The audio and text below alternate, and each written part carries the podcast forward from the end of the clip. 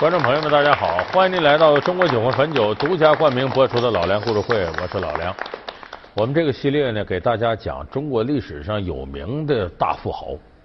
你看，同样是大富豪啊，他不一样。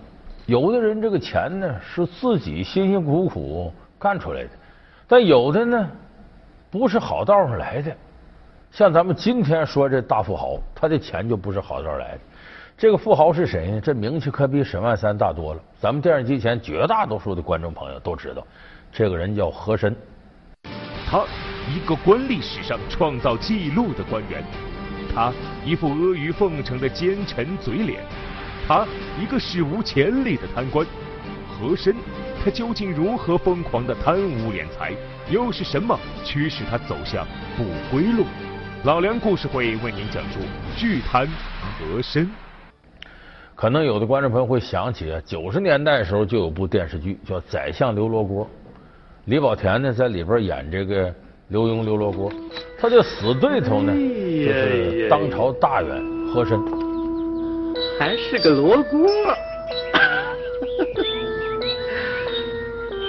你这种人六根不全啊，还想及第做官？一些磨墨都不配。哎，何大人，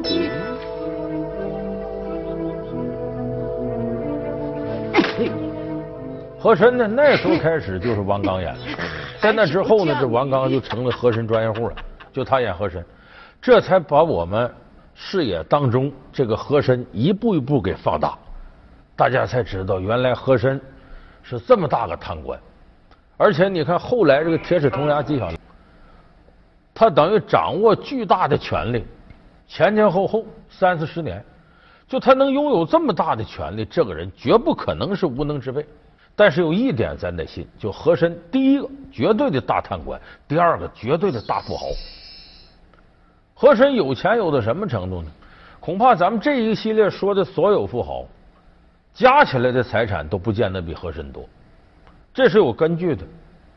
这个后来大清有个外交家叫薛福成，他写了一本书叫《庸安全集》，这里边有那么一个小章节，这章节的名称就叫《查抄和珅家产清单》。咱都知道乾隆爷没房子，钱、古玩、字画合到一块，折合多少钱呢？当时的银两十一亿两白银。就咱说一两银子一两银子，十一亿两。说这十一亿两，我这么说你可能没概念。咱们一般都能换算，就说过去一两银子相当于现在多少钱？它得按什么换算呢？古往今来两样最稳定，一个是金子，为什么金子是通用货币？它的价值最恒定。第二个是米价，一斗米一升米多少钱？这是能换算过来。按米价算呢，这个大清乾隆年间一两银子。等于现在的二百三十块钱，这购买力，咱就甭算二百三，把零头抹了，咱就按二百块钱算。十一亿两白银是现在多少钱？两千二百亿人民币。两千二百亿人民币是什么概念呢？咱们现在中国的首富，这这两天才出来，就是阿里巴巴在美国上市了，一算呢，马云占百分之八点九的股份，净值二百一十八亿美元。再加上他其他家产，马云现在是中国首富，总共是一千五百亿人民币。跟和珅一比，和珅两千二百亿，现在首富干不过和珅。而且这还仅仅是绝对值比较，要相对值比较更不得了了。为什么呢？当时大清国库的收入，就国家财政收入，一年是七千万两银子，他有十一亿两白银，等于大清啊十五年国库的收入。所以说，和珅古往今来，这可能是第一了。那有的人说，这人呐，能吃多少喝多少啊？广厦千间，夜眠三尺啊，良田万顷，日食三餐，你就能住那么大地方，吃那么多？怎么这和珅这么贪得无厌，能捞了十一亿两白银？这跟和珅早年间的饥渴症状有关系。何谓早年间饥渴症状？咱得说说和珅身世。他家里头倒是。满洲上三旗的人有钱有势，可是问题小时候出事儿出的多。和珅出生在一个衣食无忧的人家，但在他三岁那年，母亲生下弟弟和林后，难产死了。和珅九岁那年，父亲常宝已因病去世。常宝的三妻四妾把家产瓜分完，纷纷带着自己的儿女离散了，留下和珅、和林没人管。幸亏一位老家丁肯接济和珅兄弟俩。经历变故的和珅变得懂事和自立，他用功读书，希望凭借自己的努力重建家门的辉煌。后来他上学，哎，这学校都不错，咸阳宫官学最好的学校，要搁现在那都是国家级重点中学。就和珅那九岁到那儿读的书，这个地方好是好，受教育也完整，但是你想，什么人能到这地方读书？那非高官即巨富，没点门子你进不来。所以这里头的人有钱有权有势，唯独和珅家道中落，爹妈都没了，所以在这里头他受那些孩子欺负。和珅到那开始念书时候很不适应，这些孩子一看呢，小孩嘛。他心智也不完全成熟，软的欺负硬的怕。一看他老实没权没势，就欺负他。所以那会儿和珅小小年纪，这心里就充满着这种积怨。他清楚怎么能够翻身呢？我得掌握权力，我得有势力，你们谁才不敢动我？所以他那时候开始对权力就格外渴望。当然，和珅运气也好，有人看上他了。谁呢？当朝的刑部尚书叫英莲。英莲为了找上门女婿。经常在咸阳宫官学溜达，物色猎物。有一天，英莲看到了长相出众的和珅，就通过老师把和珅叫来，了解了他的家庭背景。一听是个家道中落的富家子弟，顿时大喜。之后，英莲就拿了一些题目考和珅，和珅都对答如流，英莲更是喜上眉梢。一七六八年，和珅十八岁，冯氏十五岁。英莲选择了良辰吉日，预备了丰厚的嫁资，亲自主持操办了和珅与冯氏的婚事。其实等于是倒插门，和珅进了这个家门，这又等于寄人篱下。什么东西呢？这都是自己这个这爷爷丈人给的，所以和珅就想，我得出人头地，我不能始终毛着腰在人前站着。所以他一旦掌握财富跟权力，越多越好，越多越好。他需要这个干什么？不是为了奢侈生活，买安全感。他小时候没这个，他觉得不安全。我现在到这程度，越多我的安全感就越强，我的优越感就越强。所以这是和珅成为大贪官的心理基础。那么跟这种拥有这么多钱的这样一种财富形态相对应的呢？和珅不是个守财奴，自己本身骄奢淫逸。生活条件那好的不得了，电视剧里反映的有一些就是历史真实。你比方说吃饭，那和珅吃饭也是山珍海味一大桌子，说有钱人吃点好的很正常啊。不光这还摆谱，和珅往这一坐呢，三妻四妾家里人都站那儿等和珅大老爷坐在中间，他坐好了，这些三妻四妾在那念一粥一饭，当思来之不易，念完了坐着再吃一粥一饭。当思来之不易。锄禾日当午，汗滴禾下土。谁知盘中餐，粒粒皆辛苦。老爷用膳。乾隆皇帝再怎么奢华吃饭，也是吃剩下的分给大臣，然后得自个儿动筷子夹菜。和珅自己不动筷子。什么叫衣来伸手，饭来张口？就和珅，和珅得旁边丫鬟喂他。说，那你自个儿想吃啥，丫鬟知道吗？哎，这就考验人了。这丫鬟还得熟悉他，一旦就和珅这眼睛一挤过，一努嘴儿，他就得知道和珅要吃啥。你要伺候不好，回头这丫鬟就给你撵走了。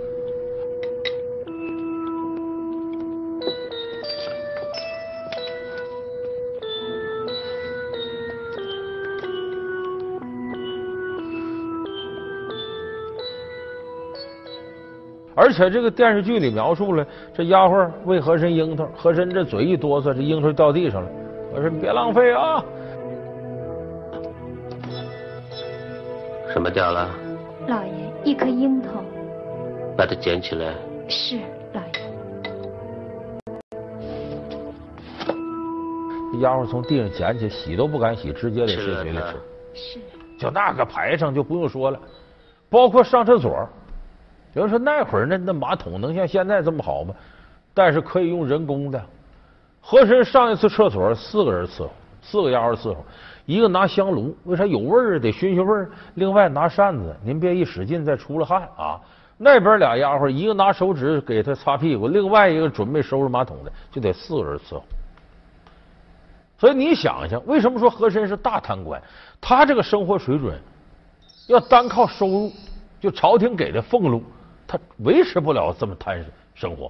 那即使是贪官，他得位高权重，才能挣下这些钱来。和珅的官当大到什么程度？你想象不到。这也真是少有个大官。就他不仅官职高，他兼职多，同时兼任重要职务。有的职务甚至呢。是从他二十几岁开始当，一直当到四五十岁。二十岁时，和珅承袭了世职，被调入栾仪卫充当侍卫，有直接接触皇帝的机会。因为面貌英俊、口齿伶俐而获得乾隆喜爱，被乾隆选在身边听从使唤。这个和珅二十六岁的时候，就当了两个大官，一个是军机大臣，军机大臣相当于什么呢？国防部长。第二个位置呢，内务府总管，相当于现在国务院办公厅主任。就二十六岁，他就当了两个重要的位置。然后接下来二十八岁，他当了户部尚书。户部尚书是什么呢？财政部部长。你看这个位置得多重要。然后呢，又当了御前大臣。御前大臣什么意思？国务院副总理。然后又是。理藩院的尚书，理藩院尚书是干嘛？相当于现在民族事务部长和外交部部长。到二十九岁呢，他当了兵部尚书，就等于咱们现在的三军总司令。到三十二岁呢，当了吏部尚书，就相当于现在总务部长。我说这些不是说他当了这个新官，旧官就辞职了，是这些官他同时当。所以和珅之所以能成为大贪官，是他的权力太大。那么呢，我们有的朋友说，那权力大不等于你直接就有十一亿两白银，这也太吓人了。就是怎么样能让权力变现？这个和珅有一套。老梁故事会为您讲述巨贪和珅。老梁故事会是由中国酒魂汾酒独家冠名播出。就说他怎么敛的这些财，他怎么通过权力挣来的呢？他有这么几招。首先头一个，贪污。尤其和珅当户部尚书时候，财政部部长，那户部尚书管什么呢？比方说你这个地方救灾缺银子，由户部拨银子，说需要这个四百万两银子拨灾下去。皇上批是批四百万两，你这地方要想领到这四百万两，假如说你想实领四百万两，这个地方还得筹钱，往上交钱干嘛呢？其实跟行贿差不多。而且这四百万两往下发过程不可能全额发到你这儿，验过拔毛，他得摊一笔。食君俸，为君分忧，点点滴滴皆是民脂民膏，贺大人，你怎么忍心再在饥民的口中去偷出一粒粮食来呢？又来了，行行行行行行，喝酒喝酒喝酒。宋有包公，明有海瑞，康熙朝有施公，代代清官。愧杀大人也。对对对对对，清官的确令人敬，可清官也令人畏呀。和大人，您就是无敬无畏，所以才无法无天。和珅是二十九岁，当了户部尚书，一直干到多少呢？干到他四十多岁，前后干了将近二十多年。你想这个过程他贪污得贪多少？而且财政部管收税。大清的税务部门在哪儿呢？在崇文门。崇文门在哪儿？在南城。所以那个时候呢，你像酒啊什么的，这都上税。所以卖酒的人呢，先得从进崇文门到那儿去交税去。所以清朝那时候大街上卖酒都写了四个字：南路烧酒，意思我这个酒啊是纳过税的，合法卖。你要北路、东路、西路，那就偷税漏税的。所以这个税官呢，管几件事呢？呃，你像这个商人肯定得纳税。有的当官的也纳税，还有的读书人来三年进京赶考一回也得纳，所以在税上他又来一道，这贪污是他一个重要来源。第二个是受贿，他这个受贿是什么呢？因为他掌握很大的权力。刚才我说他当财政部部长那受贿，他还重要的受贿的位置是什么呢？他是组织部部长，人事部部长。你要跑官买官，你非得经他不可。而且和珅呢跟皇上近，乾隆这一生都宠爱和珅，和珅说句话就管用。所以各个地方官呢，他想跑官干嘛？想保住位置或者再官升一级，找和珅。呃，今年大吉，呃，卑职政绩卓著，已已被呃总督大人保举。哦。呃呃，那个四格呃年字一条，嗯，稍有不合，呃，还望大人呃周旋啊周旋。不过，依照大清典制，凡四品以下官员，五十五岁都要还乡修制。即便是开国元勋、务名大臣，年龄也不能超过七十岁。所以我看。还是颐养天年为好啊！啊，不要再费周折了。这是难呐，真不好。折报有有，呃，来人呐，呃，把这个报抬上来，送送送于何何何大人。那么在京的大员呢？那么京城里头这大官多，显不出你来，资源有限。要一旦给派到外省去，你当封疆大吏干什么？那就是银子哗哗的。三年清知府，十万雪花银，就你不贪，这银子都上来。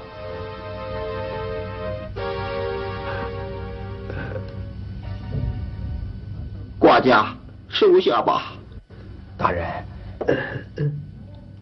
跟我来。而和珅当时还有名，有名到哪儿呢？敢收钱，一个是。第二个敢办事儿，就他有信誉，他收了你钱就给你办事儿，所以和珅家那门槛都给踩破了。而且和珅也真好使，送了钱回头该提官干嘛干嘛。所以在受贿这方面，和珅是发财大大的。那这个受贿呢，它有多种形式，不是说直接递银票给和珅送银子送什么，它有一些巧妙的形式，比方说雅贿。何为雅贿呢？送古玩，送字画。这古玩字画也值钱呢，和珅还开过古玩店，你把这字画送来了，很值钱，他转手搁古玩店卖了。有人说哪那么些真的字画值那些钱？哎，这就是巧妙的办法。就当时在北京琉璃厂这块，很早就开始卖字画。和珅把自己家里的字画放在那卖，可注意啊，这字画不见得都真的，哪那么些真的？假的，把字画放那卖。这个时候有人要给和珅送礼行贿，他就到琉璃厂来问：“这个物件是谁的？”啊，这个当朝和珅何大老爷的。说多少钱呢？说这个呀，得五万两银子。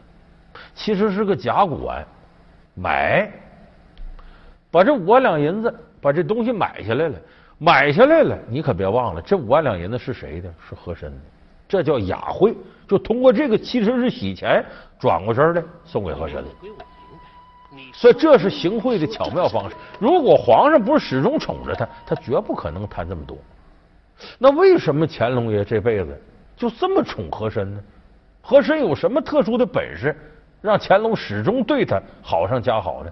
咱们下期节目给大伙说说乾隆和和珅之间的关系。他是中国王朝历史上。